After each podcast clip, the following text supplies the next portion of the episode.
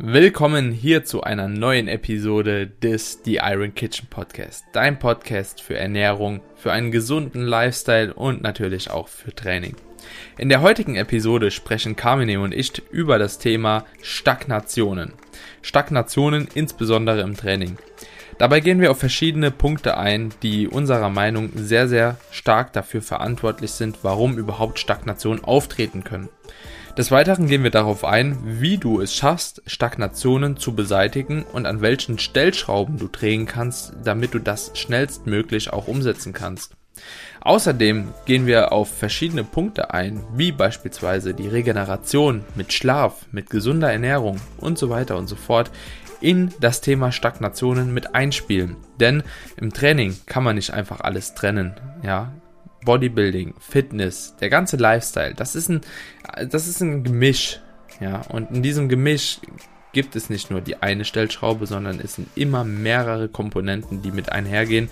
Und dementsprechend zeigen wir euch in dieser Folge, wie das Ganze so ein bisschen zusammenhängt und würden uns natürlich auch dann darüber freuen, wenn du uns ein kleines Feedback gibst, wie wir das Ganze angegangen sind, wie wir das gemacht haben. Schreib uns dazu einfach gerne auf Instagram eine kleine DM. Wir würden uns mega freuen und natürlich würden wir uns auch freuen, wenn du die Folge im Voraus schon in deine sozialen Medien teilst. Ja, ist bringt uns einfach extrem viel Mehrwert, wenn der Podcast ein bisschen verbreitet wird und wir freuen uns natürlich über jede Verstärkung von euch. Jetzt wünsche ich dir erstmal viel Spaß bei der neuen Episode und ich hoffe, dass du daraus etwas mitnehmen kannst.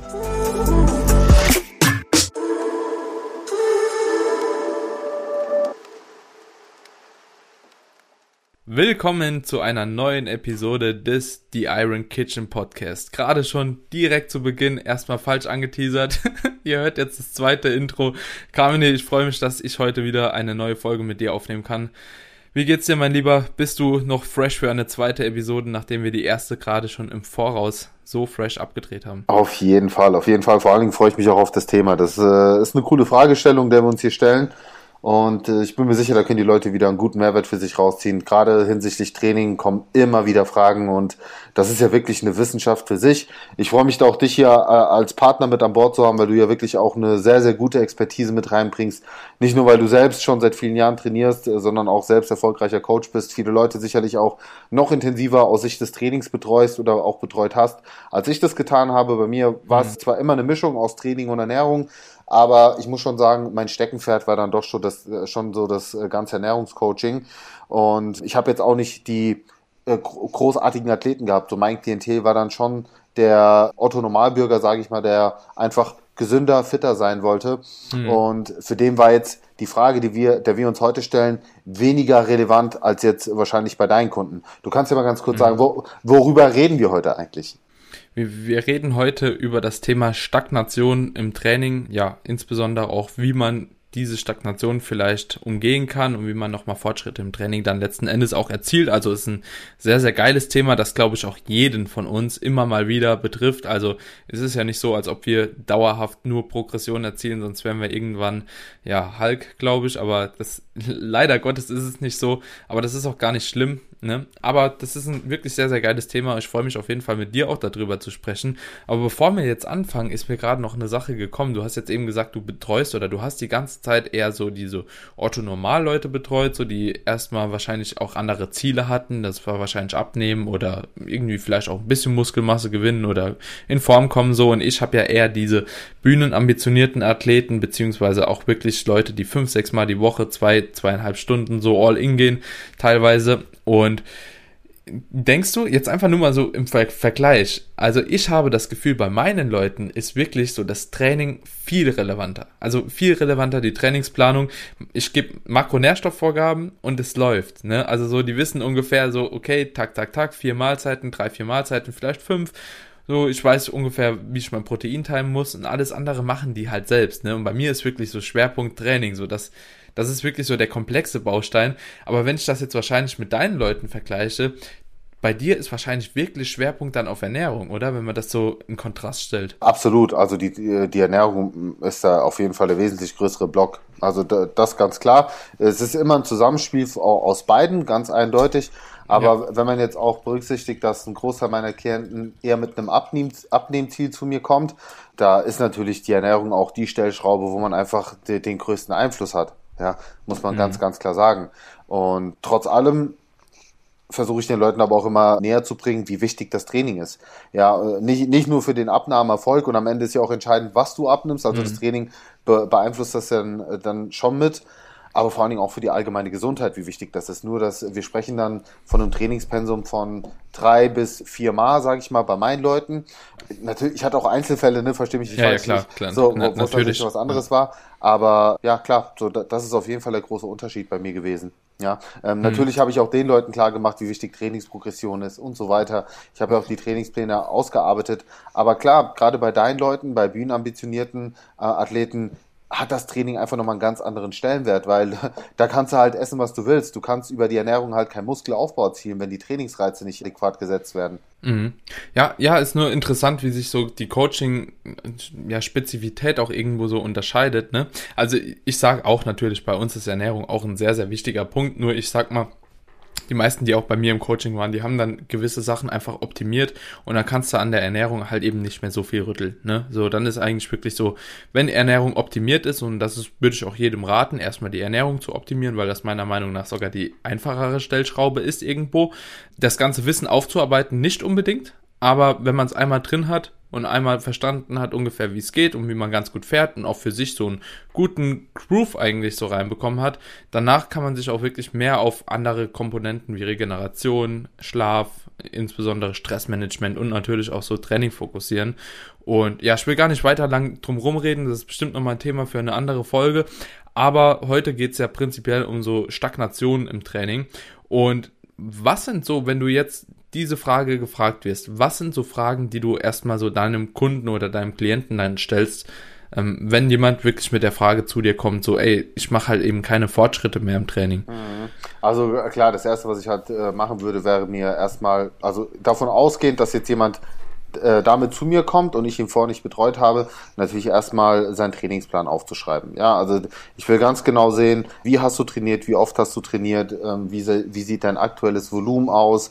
Dann natürlich auch so Fragen, die ich stellen würde, arbeitest du schon mit Deloads? Ja, sind das äh, mhm. geplante Deloads oder sind das äh, Deloads, die du dann intuitiv setzt, wenn du das Gefühl hast, du brauchst sie? Kann man, gibt's ja auch unterschiedliche Möglichkeiten. Mhm. Ähm, dann im, im äh, zweiten Schritt natürlich auch Dinge hinterfragen wie Schlaf, wie ist die Schlafqualität, wie ist insgesamt die Regeneration. Natürlich würde ich auch auf die Ernährungsfrage eingehen und hm. schauen, wie hast du dich ernährt. Ja, ähm, viele kommen ja tatsächlich und denken, sie könnten jetzt im Defizit großartig noch äh, was an, an Trainingsfortschritten ja. erzielen. So, ne? das, sind, das sind auch wirklich so, so Anfängerfehler, sage ich mal, oder Denkfehler, äh, wo man auch ganz, ganz klar hinterfragen muss, okay, wie bist du kalorisch aufgestellt? Das sind, glaube ich, so die ersten wichtigen Dinge, ja. Und äh, der, der häufigste Fehler, den ich tatsächlich sehe, ist, dass noch nicht mal wirklich ein äh, durchdachter Trainingsplan da ist. Das heißt, man geht ins Training und macht irgendwie immer was anderes. So, also es ist, es ist gar kein wirklicher Trainingsplan da, sondern man geht ins Training und man macht einfach das, worauf man dann an dem Tag Lust hat. Und wundert sich halt, warum man jetzt beim Bankdrücken, wenn man es alle drei, vier Wochen macht, so gefühlt, jetzt keine Fortschritte mehr zieht oder insgesamt einfach beim Muskelaufbau vielleicht stagniert. Mhm. Ja, das, das sind sehr, sehr gute Punkte, die du genannt hast, gerade auch für den Beginn zu der Folge ist das ein sehr geiler Einstieg, weil viele Leute eben immer nur denken, Training ist Training, Ernährung ist Ernährung, Regeneration ist Regeneration. Nee, das sind halt eben alles Komponenten, die einhergehen und stimmt die eine Stellschraube nicht, wird die andere drunter leiden und das ist egal, welche dieser Komponenten man betrachtet, immer so. Ja, okay, wenn Training nicht stimmt, dann kann Ernährung halt eben trotzdem laufen, so da vielleicht nicht, aber es geht schon irgendwo in Hand in Hand und ich denke, jeder versteht, was ich damit gemeint habe. Auf jeden Fall ist es so, dass ich die gleichen Werte auf jeden Fall auch mir ranziehen würde. Und was ich auch immer direkt frage, ist, führst du denn überhaupt ein Trainingstagebuch? Weißt du überhaupt, ob du eine Stagnation gemacht hast oder hast du dich vielleicht doch irgendwo gesteigert, ne? Weil oftmals ist es so, dann kommen Leute und sagen so, ja, letzte Woche habe ich irgendwie 80 Kilo gedrückt, diese Woche habe ich, keine Ahnung, die 80 Kilo nur einmal weniger gemacht nächste Woche machen sie irgendwie dann nochmal drei Reps mehr und ja, die, der Zeitraum zur Beurteilung, der ist einfach oftmals viel zu gering. So, da, da spielen ja auch Dinge ein mit Tagesperformance und so weiter und so fort. Also oftmals habe ich einfach das Gefühl, dass die, die, die Reaktion oder der Schockmoment, ja, eine Wiederholung mal auf der Strecke zu lassen oder mal vielleicht fünf Kilo irgendwo runtergehen zu müssen an einem Tag, dass der einfach so groß ist, dass alle anderen Faktoren so ein bisschen ja zur Seite geschoben werden und gar nicht mehr in Betracht gezogen werden, dass es vielleicht auch solchen Sachen liegen könnte, ja. Ja, ist bei ähnliche Erfahrungen gemacht, auf? Je, auf jeden Fall, ja. ja. Das sind so Kurzschlussreaktionen. Ist ja auch genau das Gleiche. Wir werden uns ja dann nochmal im Kontext Diät darüber unterhalten mit Gewichtsplateaus und, und Abnehmplateaus. Mhm. Genau das Gleiche. Also diese äh, Überreaktion, diese zu schnelle Reaktion. Vor allen Dingen auch beim Training muss man sagen, es ist halt einfach auch ein Geduldsspiel, ja. Und man muss hier auch ganz klar sagen, es ist natürlich eine Frage, wir, wir sprechen jetzt immer, und ich glaube, da, da sind wir uns einig, über Naturalathleten, weil das, da muss man ja, einfach sagen, ja, ist, es, ist ja. es einfach ein etwas anderes Spiel, so ja auch was die ganze regenerative Komponente angeht und so weiter. Und da braucht man einfach Geduld. Es ist ein Geduldsspiel, ja. Vor allen Dingen, wenn du aus dieser Anfangsphase raus bist, wo du halt wirklich gefühlt jede Woche 2,5 bis, bis 5 Kilo und mehr äh, draufpacken kannst und allein über die Intensität immer wieder progressiv äh, de dein Training steuern kannst, musst du dann halt mit der Zeit immer wieder andere Stellschrauben finden, ja. Da machst du mal eine Wiederholung mehr. Irgendwann fügst du noch einen Satz hinzu. Das sind ja alles Komponenten, die man mit der Zeit auch auf jeden Fall berücksichtigen muss und mit einplanen muss. Und deswegen ist auch immer die Frage, in welchem Stadium ist man, ja, um überhaupt von einer Stagnation so in dem Falle sprechen zu können. Aber du hast schon ganz richtig gesagt, das Programming ist an sich das A und O. Bevor man überhaupt über eine Stagnation spricht, sollte man erstmal einen Trainingsplan haben, ein Trainingstagebuch führen und äh, das Ganze auch mal über eine gewisse Periode beobachten, ähm, wie man sich in den einzelnen Übungen auch entwickelt hat. Denn die Frage ist auch, ist es Stagnation, wenn man jetzt beim Bankdrücken eine Wiederholung weniger gemacht hat, dafür aber zum Beispiel beim Schrägbankdrücken zwei Wiederholungen mehr rausgeholt hat, insgesamt das Trainingsvolumen gut gesteigert werden konnte, auch über die Zeit hinweg? Ja, also mhm. ist ja auch die Frage. Es gibt ja auch übungsspezifische Stagnation. Ja, so, ja. Ähm, also da, das sind halt auch alles Fragen, die man sich stellen sollte. Und ich fand, du hast wiederum sehr, sehr guten Punkt gesagt, nämlich, dass alles irgendwo miteinander verzahnt ist. Ja, die Ernährung, das Training, die Regeneration und äh, das ist halt so das Ding. Man muss da wirklich auch Feintuning betreiben, weil am Ende kann es wirklich sein, dass das Training top aufgestellt ist, die Ernährung top aufgestellt ist, aber man einfach eine miese Schlafqualität hat und, und, und äh, man das vielleicht noch gar nicht so berücksichtigt. Und wenn man den Schlaf optimieren würde, man an sich gar nichts am Trainingsplan ändern muss oder auch nichts an der Ernährung, an den Kalorien. Und deswegen finde ich es ab einem gewissen Punkt, wenn man einfach merkt, man kommt nicht weiter, auf jeden Fall ein Coach, der richtige Ansprechpartner, der so diese ganzheitliche Betrachtungsweise annimmt. Mhm. Ja, ja, da bin ich auf jeden Fall bei dir. Was mir jetzt gerade eben noch eingefallen ist, auch in diesem äh, Kontext, was du gesagt hast, so mit dieser Steigerung in einer anderen Übung beispielsweise. Natürlich ist es aber auch so, wenn du die Technik anpasst, ja, das ist auch einfach, wenn auf einmal eine bessere Technik da ist so, und du, du, du, du spürst irgendwie deine Zielmuskulatur besser, du wirst auch trotzdem wahrscheinlich eine Progression erzielt haben. So, also Progression ist halt eben relativ, ja. Also Progression für alle, die hier auch neu dabei sind, bedeutet eigentlich nichts anderes wie ein Fortschritt, ja. Ein Fortschritt in eine ähm, ja, positive Richtung und das Ganze gibt's auch einmal als Regression, wenn man das Ganze in eine negative Richtung machen würde, so, ne. Und ich bin da halt eben immer so ein Freund davon, auch wirklich den Leuten nochmal bewusst zu machen, egal ob das jetzt meine Klienten sind oder auch auf Instagram, so im Social Media Bereich. Progression kann über sehr, sehr viele Faktoren im Training geschehen. So, wir haben zum einen das ähm, Gewicht natürlich, also die absolute Last. Wir können steigern über ähm, die, die Technik, ja, und bei der absoluten Last, wie du auch eben schon gesagt hast, nicht nur bei einer Übung, sondern wir können die natürlich auch für die Muskelgruppe beziehen, so, ne, Overlap Volume gerade, also viele Leute steigern sich nicht bei Trizep, aber machen irgendwie beim Bankdrücken vier Wiederholungen mehr, ja gut, ähm, musst natürlich auch sehen, du hast den Trizep involviert, da hast du dann auch deine Steigerung, wenn deine ISO gleich bleibt, ne, und das ist wirklich sehr, sehr, sehr, sehr breit gefächert, du kannst über die Tempo, über das Tempo kannst du eine Übung steigern, du, du kannst die Übung steigern, steigern über die Bewegungskontrolle allgemein, über die Mind-Muscle-Connection, über die Range of Motion. Also du hast so, so viele Komponenten. Aber, aber was wären denn, äh, um das Ganze mal in den Kontext zu bringen, weil, die, weißt du, die Leute hören zu und die denken sich so, ja gut, aber was kann ich denn jetzt machen? Was sind denn so die großen, was sind denn so die großen Stellschrauben? Was wären denn so die, die, ich sag mal, die Top drei Variablen, über die du die Intensität, nicht die Intensität, über die du die Progression erzielen wollen würdest? Was wäre so auf Platz 1, was wäre auf Platz 2, was wäre auf Platz 3? wenn wir den Gesamtkontext, also wirklich jetzt den gesamten Menschen drin, ich gehe einfach mal davon aus, dass die Ernährung on point ist, so dass ein gewisser Kalorienüberschuss gegeben ist und dass die Regeneration vielleicht auch nicht so schlecht ist. Und wirklich, Leute, ohne Spaß, schaut, dass euer Schlaf gut ist. Also das ist so unglaublich, was das für einen Unterschied macht. Also ich beurteile das tagtäglich an meinen Klienten, wenn die den Schlaf optimieren, die sind deutlich, deutlich leistungsfähiger und das Training macht mehr Spaß, der Alltag macht mehr Spaß. Eigentlich macht alles mehr Spaß, wenn der Schlaf stimmt. So, ein ganz, ganz wichtiger Punkt, was da auch noch ist, sind externe Stressoren. Hast du viel Stress auf der Arbeit? Hast du Stress mit deiner Familie? Ist Opa, Oma gestorben? Keine Ahnung es wird sich auf dein Training auswirken und nicht nur ein bisschen. Also ich merke beispielsweise sogar bei mir, wenn ich viel Stress privat habe, mein Training leidet immens darunter. So, also das auch immer mit einbeziehen und dann können wir uns aufs Training fokussieren, weil ich denke, dann haben wir extern erstmal alles so beachtet. Wenn wir dann im Training sind, ist es auf jeden Fall immer die Frage, die hatten wir auch, glaube ich, in der letzten Folge, soweit ich mich noch dran erinnere, Muskelkater etc., ne? Also so wirklich so Fatigue, also die Erschöpfung, so wie stark gehst du erschöpft in eine Einheit rein. Also wenn du noch von der letzten Einheit mega erschöpft bist, dann kann es einfach sein, dass deine regenerative Kapazität nicht reicht, um halt eben in dieser kurzen Zeit die Muskelgruppe nochmal zu trainieren.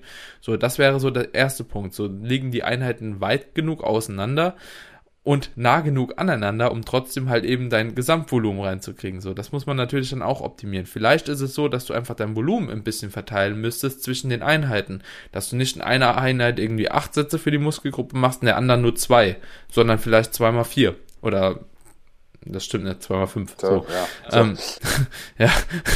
muss man immer ein bisschen nachdenken. Und natürlich, wie der Carmine eben schon angesprochen hat, ist eine Stagnation oftmals auch sehr übungsspezifisch, weil viele Leute halt eben auch wirklich nur bei Grundübungen wirklich so Wiederholungen zählen. Also so, ich, ich kenne das halt eben selbst, so Isolationsübungen, da geht man halt rein und kickt die halt und guckt, dass man da halt irgendwie schon alles gibt, aber keiner beachtet da wirklich, ob man einen Fortschritt macht oder, oder nicht. Also außer du bist halt wirklich ich, ich tracks, aber viele, die normal so anfangen, so, die gucken halt, dass im Bankdrücken vielleicht stärker werden, Kniebeugen, vielleicht Kreuzheben, mal ein Latzug oder so, aber. Aber, aber weißt du, was ja. ich interessant finde? Den Ansatz, äh, den habe ich mal von Mike Isotel gehört und ich fand den tatsächlich auch gar nicht so äh, abwegig.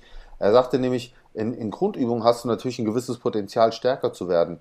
Aber an sich, er misst die, den echten Kraftzuwachs eher bei Isolationsübungen, weil er sagt, da hast du halt keine Möglichkeit, großartig abzufälschen. Und da kannst du an sich den, ja. den echt, also die echte Kraft, die, am, die vom Muskel generiert wird, äh, am besten messen. Und das klang für mich absolut logisch. Er sagte, na gut, an der Voll. Kniebeuge kannst du schnell stärker werden, aber am Beinstrecker, ja, am Beinbeuger, wo du wirklich, so da siehst du an sich wirklich, ob du mehr Kraft aufgebaut hast. Weil das sind jetzt halt Übungen, die jetzt nicht unbedingt koordinativ anspruchsvoll sind, wo du über Technik Voll. oder so noch viel rausholen kannst. Das klang für mich absolut ja. legitim.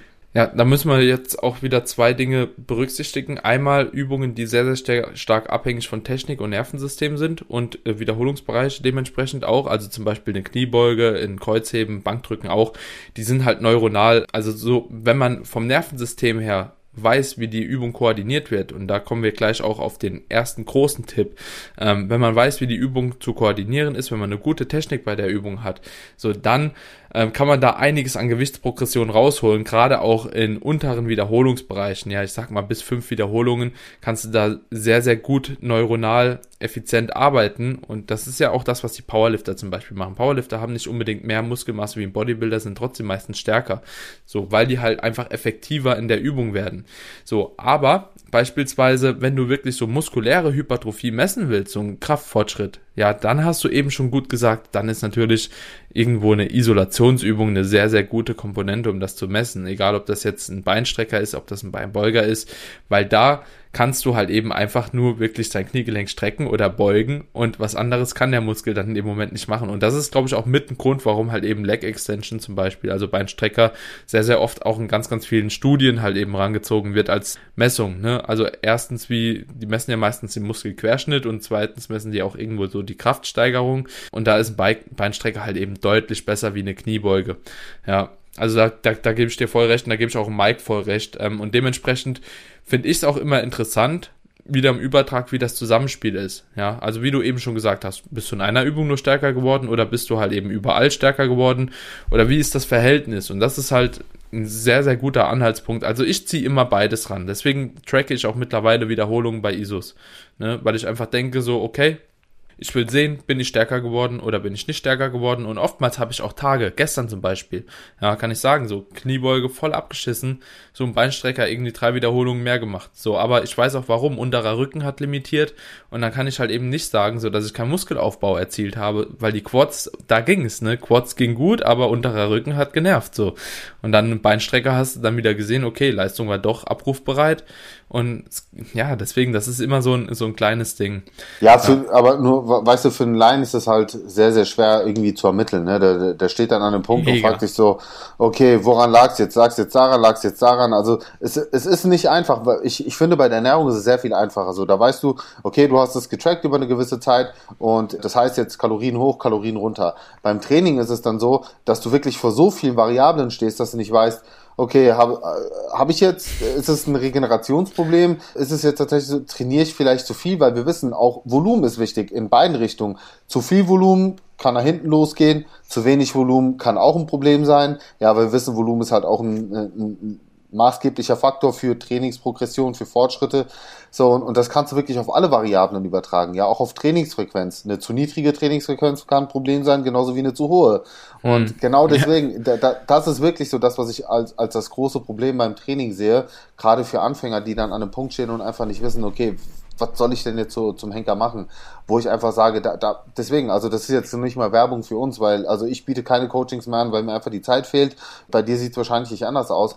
Aber ja, ja. trotzdem einfach das im Hinterkopf zu behalten. So, hey, wenn du wirklich an einem Punkt bist, wo du nicht weißt, welche Stellschraube bei dir das Problem ist, vielleicht doch mal sowas in Betracht zu ziehen. Und wie gesagt, wenn nicht und wenn du einfach, ich sag mal, äh, ambitioniert bist, aber jetzt nicht die äh, krassen Ambitionen hast, dann wirklich mal zu schauen, okay, in, in, bei, bei welchen in welchen Bereichen habe ich noch Optimierungspotenzial, ja, mhm. und, und, das dann halt wirklich anzupassen und äh, vor allen Dingen finde ich bei der Ernährung da auch nicht zu übervorsichtig zu sein, also A, nicht in einem Defizit äh, großartige Sprünge zu erwarten, aber jetzt auch auf der anderen Seite, wenn man vielleicht an einem Punkt ist, wo man merkt, okay, im Training passiert jetzt irgendwie nichts mehr, zu meinen, ah ja gut, dann esse ich jetzt irgendwie 500 Kalorien mehr und äh, werde dadurch auch äh, in, im gleichen Verhältnis stärker, weil das stimmt halt so auch nicht. Ne? Also ja, klar, ja, ja. Ein, gewisser, ein gewisser Energieüberschuss wird dir auf jeden Fall im Training äh, helfen. Also bin, bin ich felsenfest von, von überzeugt, auch wenn es Leute gibt, die sagen, nee, das stimmt nicht. Doch, stimmt schon. Also meiner Meinung nach auf jeden Fall. Und, und auch das, auch schon, was, gespürt. auch schon gespürt und auch das, was ich so an Feedbacks von anderen Leuten zurückbekomme, auch von sehr erfahrenen Athleten, ähm, deswegen kann man das schon sagen, aber du kannst halt auch keine Kraft force feeden. Ja, genauso auch wie du keinen ja, Muskelaufbau ja. force feeden kannst. So. Auch ja, da ist irgendwo ein Limit gesetzt, wo man dann sagen muss, okay, mehr als wenn, wenn über diesen Überschuss jetzt nicht was passiert, dann ist das definitiv nicht mehr das Problem. Dann lass uns mal mit der nächsten Sache weiterarbeiten. Hm mir sind jetzt aber nochmal, um auf die Frage eben auch zurückzukommen, ne, du hast mich gefragt nach so drei Stellschrauben, die ich jetzt wirklich drehen würde, so, ne, also eine ist wirklich so alle externen Einflüsse, ich denke, das ist schon mal wirklich eine sehr, sehr große Stellschraube. Die zweite ist auf jeden Fall die Technik. Die Technik ist ein sehr, sehr wichtiges Tool im Krafttraining, das man sich auch zunutze machen sollte. Oftmals sehe ich nämlich, dass Leute, die mir sagen, ja, Daniel, guck mal, ich steigere mich nicht mehr, dann sage ich mal, zeig mal deine Technik her.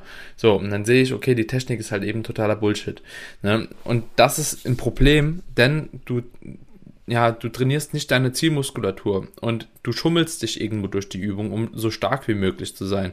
So, und das ist am Anfang vielleicht cool, weil du dich halt eben relativ schnell steigerst, weil du eben merkst, wie effizient wie möglich du die Übung ausführen kannst, aber das wird dich langfristig halt eben behindern und irgendwann musst du dann nochmal Gewicht runternehmen. So, und das ist halt tatsächlich dann der Punkt, an dem du dann irgendwann stehen wirst.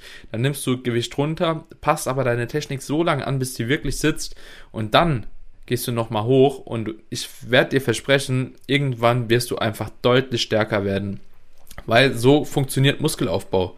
Muskelaufbau funktioniert nicht über Effizienz, ja, also im Sinne von Technik, sondern über Effektivität von von einzelnen Wiederholungen. Und das ist halt eben ein sehr, sehr wichtiger Faktor. Und dementsprechend mit einer guten Technik wirst du langfristig auch einfach deutlich mehr Gewicht bewegen können. Ja, ich habe auch schon ganz oft im Training Setbacks gehabt, äh, weil ich einfach gemerkt habe, ich habe versucht, die Intensität einfach zu erzwingen, und teilweise auch über Abfälschen dann zu erzwingen. Und dann muss man einfach sagen, das Volumen, was im Zielmuskel ankommt, ja, also das, so ich sage jetzt mal, du machst zehn Wiederholungen, aber effektiv spürst du irgendwie nur sechs oder sieben, wenn überhaupt, und der Rest ist irgendwie rausgeschummelt, so dass das ist halt auch nicht zielführend, ja, dann macht es halt wirklich Sinn zu sagen, ich gehe mit dem Gewicht runter, optimiere die Technik. Und am Ende, wenn man dann saubere zehn Wiederholungen mit ein bisschen weniger Gewicht ausführt, äh, wird man dann allein schon rein rechnerisch sehen, dass man mehr Volumen ähm, angehäuft hat, was wiederum auch förderlich sein kann. Ja, also es muss nicht mhm. immer nur über eine Gewichtssteigerung passieren, so wie du es jetzt äh, schon richtig dargestellt hast. Tatsächlich ist so eine Technikoptimierung bei ganz, ganz vielen, selbst bei, bei erfahreneren Leuten, echt hilfreich. Mhm. Ja, also bei mir auch, ich mache das auch öfter. Also ich habe auch immer wieder Phasen, genauso wie du, wo ich merke, okay, das Volumen kommt nicht mehr in der Zielmuskulatur an. So, ich habe mich da leider in dem Progressionsteufelskreislauf ein bisschen verrannt so und ich muss jetzt halt noch mal ein bisschen runter. Aber es ist für mich auch irgendwie mittlerweile in, einfacher zu akzeptieren, wie, glaube ich, noch vor vier, fünf Jahren, so, muss ich sagen. Also, das war schon ein bisschen schwieriger, so, weil man ist ja gerne irgendwo stark, ne? Also, ich bewege mittlerweile bei Schulterdrücken zum Beispiel weniger wie damals mit 17. Das ist ganz ist, witzig irgendwie. Ist bei mir genauso. Ist bei mir, äh, äh, ohne Mist, und, aber trotzdem spüre ich das ganz anders. Ja, also, das, ja, das ja. ist, das ist einfach kein Vergleich zu vorher und deswegen weiß ich, hey, alles cool. Man, man lernt ja auch mit dem Älterwerden. Ich meine, ich bin ein bisschen älter dazu, ich bin 36. So mhm. früher habe ich mich unter die Bank gelegt äh, und habe losgelegt, ohne mich aufzuwärmen. Alles cool. So jetzt zwickt hier und da und da muss man schon vorsichtiger vorgehen und, und erst jetzt merke ich wirklich, wie wichtig Technik ist, auch aus Sicht der Verletzungsprävention und einfach für, für ein langfristig gutes Training. Ja, ich will das ja noch machen, bis mhm. ich äh, 80 bin und äh, nicht irgendwann im Rollator ins Training rollen müssen, wortwörtlich. So, von dem her auch so, solche Sachen sind wichtig. Also, ne, ist halt, ist halt einfach. Ich stell's mir gerade vor. Kam hier am Rollator erstmal Bank drücken, gar keinen Bock. ich hoffe es, ich hoffe, ich hoffe es nicht, nein. Ich tue, ich tue zumindest alles, dass es nicht dazu kommt. Aber ja, also ein guter Punkt Technik. Ich glaube, ist immer noch so eine Stellschraube, die stark unterschätzt wird. Mhm. Was hältst du davon, das Volumen über Wiederholung zu steigern oder äh, würdest du eher über oder und, und vor allen Dingen auch nochmal abgrenzen, wann würdest du empfehlen, das Volumen über Sätze zu steigern? Weil ich meine, so ein Satz mehr ist dann schon ein guter Sprung, ne? Im Vergleich zu vielleicht mhm. ein, zwei Wiederholungen. Vielleicht mhm. auch mal dazu was. Also natürlich spielt dann auch das Trainingsprogramming, das denke ich, kann man als zweiten großen Punkt definitiv mit reinpacken. Trainingsprogramming spielt eine Rolle und Progressionsschemata natürlich dann auch. Ich bin ein Freund davon und habe auch sehr, sehr gute Erfahrungen damit gemacht, wenn man gar keine allzu große Satzprogression schiebt, sondern ähm, im Deload einen kleinen Reset hat also vom Deload her, ähm, da wirklich so die Sätze ein bisschen runterschiebt. Ich finde, ein guter Richtwert sind immer so 50 bis 60 Prozent der Sätze und die relative Intensität, also äh, die Nähe zum Muskelversagen auch einfach ein bisschen niedriger handhaben und dann gibt man seinem Körper auf jeden Fall schon mal eine ordentliche Portion Regeneration. Und wenn man dann in die Introwoche geht, bevor man quasi nochmal mit seinem normalen Trainingsplan weitermacht, so dann fange ich an, die Sätze nochmal leicht anzuheben so auf 80 Prozent ungefähr, 70, 80 Prozent. Und dann hebe ich von dieser Woche nochmal die restlichen 20 Prozent dann an auf die anderen Wochen und dann trainiere ich erstmal vier, fünf Wochen so mit den normalen Volumen relativ gleich bei. Also das ist so die einzigste, das sind so die einzigsten Satzvariablen, die ich in meinem ganzen Plan ändere. Vielleicht ist hier und da mal noch am Ende des Zyklus, wo ich dann sage, okay, äh, vielleicht baue ich da mal noch einen Satz mehr ein, so bei einer Isolationsübung oder so, aber es muss eigentlich in der Regel nicht sein. Und dann versuche ich wirklich mich in dem Zyklus selbst, also in meinem Trainingsplan selbst, habe ich Wiederholungsbereiche festgelegt und ich versuche immer an der unteren Grenze anzufangen, versuche mich dann an den oberen Ende äh, ranzutasten, so quasi wenn ich 8 bis 12 Wiederholungen da stehen habe, dann fange ich bei 8 an und versuche mich auf 12 hochzutasten. Wenn ich merke, okay, ich mache alle Sätze so auf 12 Wiederholungen, dann setze ich nochmal einen Satz erstmal unten mit mehr Gewicht und bei niedrigeren Wiederholungen und tast mich dann nochmal ran, bis ich nochmal an den 12 bin. Und so habe ich eigentlich sehr, sehr gute Erfahrungen gemacht. Bei manchen Klienten eignet sich auch echt alleine vom Spaßfaktor her, dass sie zum Beispiel einen Satz bei niedrigen Wiederholungen machen, einen Satz, also von dieser Wiederholungsspanne, einen Satz bei höheren Wiederholungen, einfach weil das, viele Leute mögen es halt einfach auch ein bisschen schwerer mal zu trainieren. So, das gibt dann auch mal eine nötige Motivation, aber dann in dem Fall würde ich dann eher so ein bisschen ähm, über wirklich das absolute Gewicht dann, je nachdem, wo man sich da bewegt, steigern. Aber im Endeffekt, viele Wege führen nach Rom. Man muss das Ganze so ein bisschen für sich herausfinden und ich wette, du hast bestimmt auch schon andere Erfahrungen gemacht und trotzdem auch gute Erfahrungen gemacht. Ne? Ja, auf jeden Fall. Also sowohl an mir selbst als auch in der Zusammenarbeit mit anderen. Ja. Ähm, am Ende ist es wirklich ein Individualisieren und ich bin mir sicher, wenn Leute das jetzt hören, dann ist so, okay, ich habe jetzt irgendwie noch nicht so wirklich eine konkrete Antwort auf meine Frage bekommen, aber der Punkt ist halt, es gibt halt nicht diese eine pauschale Antwort auf diese Frage, ja. sondern ja. es ist immer eine ganzheitliche Betrachtung, eine sehr individuelle Betrachtung und da muss man sich auch wirklich die Zeit nehmen, sein Training zu hinterfragen, sich wirklich mal sein Trainingsplan anzuschauen. Wir sprechen jetzt hier mal in Fremdwörtern, das Programming und so weiter, wie, wie man es halt nennt, aber äh, für den Laien ausgedrückt wirklich mal den Trainingsplan sich anzuschauen, auch mal wirklich zu hinterfragen, auch mal mit einer Person nochmal zu besprechen, ähm, die wirklich Expertise darin hat und vielleicht den ein oder anderen Fehler im Trainingsplan erkennt und anpasst. Ja, auch sowas wie ähm, Progressionsmodelle, darüber können wir uns können wir eine eigene Podcast-Folge drehen. Ja, also das unterscheidet mhm. sich natürlich auch, während ein Anfänger sehr, sehr gut noch über, über die reine Gewichtssteigerung arbeiten kann. Ja, dass er quasi immer von, von Woche zu Woche steigert, wird es dann irgendwann so, dass ja, das so nicht mehr funktioniert, weil dann würden wir unendlich stark werden. So, da muss man über eine Double Progression sprechen. Ja, dann ähm, verändert man unterschiedliche Variablen. Irgendwann ist es äh, die Veränderung von Gewicht und Wiederholungszahl. Ja, dann kann man auch über, ich sag mal, die UP sprechen. Also das sind jetzt, das sind jetzt schon Fachbegriffe Fachbegriffe, die wir hier reinschmeißen. Mhm. Aber das sind auch noch Sachen, wo wir uns auf jeden Fall drüber unterhalten werden, um den Anfänger und auch den Fortgeschrittenen zu erklären, okay, wie kann ich denn jetzt überhaupt einen progressiven Trainingsplan aufstellen? Was sind, was sind einfach Möglichkeiten, ja. wie ich das Ganze justieren kann? Denn wie gesagt, auch da gibt es unterschiedliche Möglichkeiten und auch da führen viele Wege äh, zum Muskelaufbau. Ein, ein, einen Tipp habe ich, glaube ich, noch, der sogar sehr, sehr leicht anwendbar ist. Wenn wirklich jemand von euch darunter ist, ja, also so, dass wir auch die drei Tipps noch voll bekommen hier. So, wenn wirklich jemand nicht schafft, Progression zu erreichen und sich da auf wirklich eine Übung äh, bezieht, beispielsweise Bankdrücken, das ist so der Klassiker beim Mann, so, oh, ich werde irgendwie nicht stärker am Bankdrücken drücken. So, ein wirklich ganz einfacher Tipp, mach die Übung öfter in der Woche. So, im Sinne von neuronaler Effizienz, mach die Übung öfter die Woche und du wirst sehen, ähm, deine Technik wird einfach besser, du, du, du kriegst die Übung besser koordiniert, am besten machst du sie auch noch in verschiedenen Wiederholungsbereichen, dann den einzelnen Einheiten und die Übung wird früher oder später besser laufen, ähm, sofern dein allgemeines Volumen auch irgendwo in einem guten Maße ist. Aber ein kleiner, ein kleiner Gewichtssteigerung, eine kleine Gewichtssteigerung wirst du auf jeden Fall da erreichen. Da bin ich mir eigentlich ziemlich sicher, das klappt in der Regel echt gut. Und wenn das bei dreimal nicht reicht in der Woche, dann mach viermal. so, ja, aber, aber, aber, aber, so. aber dann, aber dann ein bisschen mit, den, mit dem Volumen vorsichtig sein. Genau, genau. Genau, das ist ja. das vielleicht noch so als letzter Tipp. Daniel, ich würde sagen, wir haben hier die halbe Stunde wieder gut, äh, gut gefüllt, auf jeden Fall. Wieder viele Infos rausgehauen. Perfekt. Ich hoffe, die Leute feiern auf jeden Fall diese Podcast-Folge. Und äh, ja, schreibt uns natürlich auch gerne auf Instagram an, wenn ihr weitere Themenvorschläge habt. Wir sind da sehr, sehr offen, starten ja auch regelmäßig Fragestunden auf Instagram. Findet ihr alles in der Beschreibung nochmal entsprechend verlinkt. Vielen Dank, war wieder ein geiler Austausch, Daniel. Ich würde sagen, nächste Woche legen wir, legen wir da nochmal einen drauf, oder?